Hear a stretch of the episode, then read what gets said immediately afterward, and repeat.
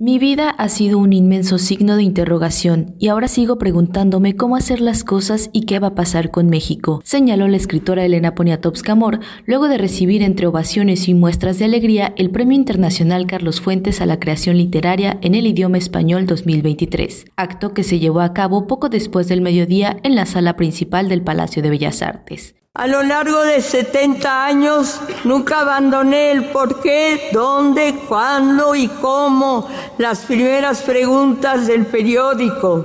Quizás si habría tenido más seguridad en mí misma de nacer en México, pero me trajeron de París y sigo preguntando lo mismo, viéndolo bien mi vida ha sido un inmenso signo de interrogación y ahora sigo preguntando cómo hacer las cosas y qué va a pasar en México, cuál va a ser el destino de mis nietos y el de todos los niños mexicanos.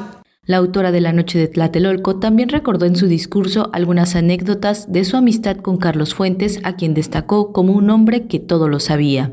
Fuentes era el más vital, el más alerta, el más entregado de los jóvenes de nuestra generación. Desbordaba vida y audacia.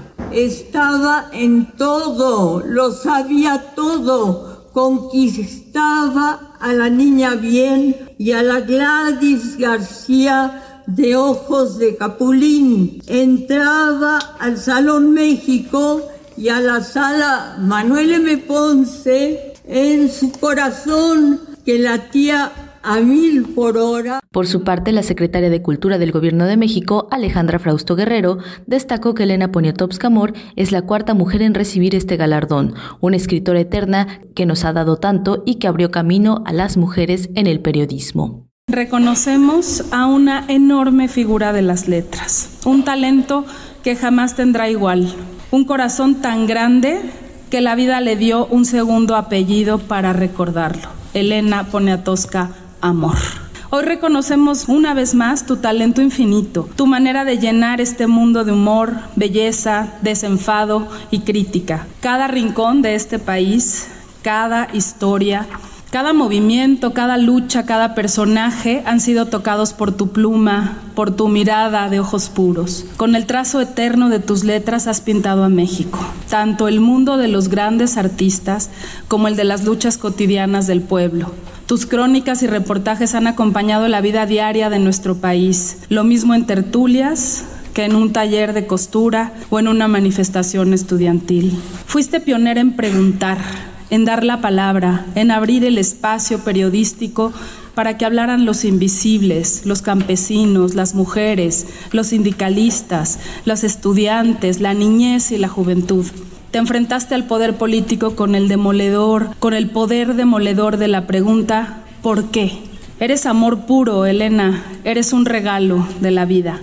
Silvia Lemus, viuda de Fuentes, celebró este premio y la amistad entre dos grandes de las letras mexicanas. Elena es un, una new journalism en sí misma, aunque también una nueva biógrafa y una nueva novelista. Vale la pena, deben leer a Poniatowska como un estar en el mundo. Elena ha sido una gran amiga de Fuentes desde la juventud y ha sido una amistad familiar y aquí estamos acompañándote, Elena, en una fecha especial, en un día único en el que se unen nuevamente los jóvenes Elena y Carlos la secretaria de Gobernación Luisa María Alcalde, la coordinadora de difusión cultural UNAM Rosa Beltrán, la subsecretaria de Desarrollo Cultural Marina Núñez Vespalova y el historiador Javier García Diego, miembro del jurado de la edición, también estuvieron presentes en la ceremonia. Adicional a la entrega de dicho reconocimiento, se llevó a cabo la ceremonia de entrega del Premio Nacional de Artes y Literatura 2022 en las categorías de Bellas Artes, Historia, Ciencias Sociales y Filosofía, así como el de Lingüística y Literatura que fue concedido a la traductora Selma Ansira, quien destacó la importancia de reconocer este ámbito. Este galardón no había recaído aún en un traductor. Tiene pues una enorme importancia para el gremio, para todos nosotros, traductores literarios, caballos de postas de la ilustración, como nos llamaba el poeta ruso Alexander Pushkin, que hoy aquí se reconozca nuestra labor creativa.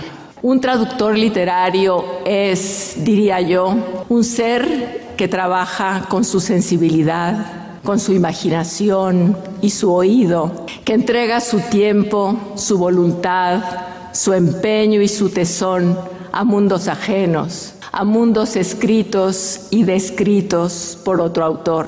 Un traductor literario es un mago, un alquimista, es un ser que vive en simbiosis con sus autores y que conquista de manera paulatina y cotidiana la lengua.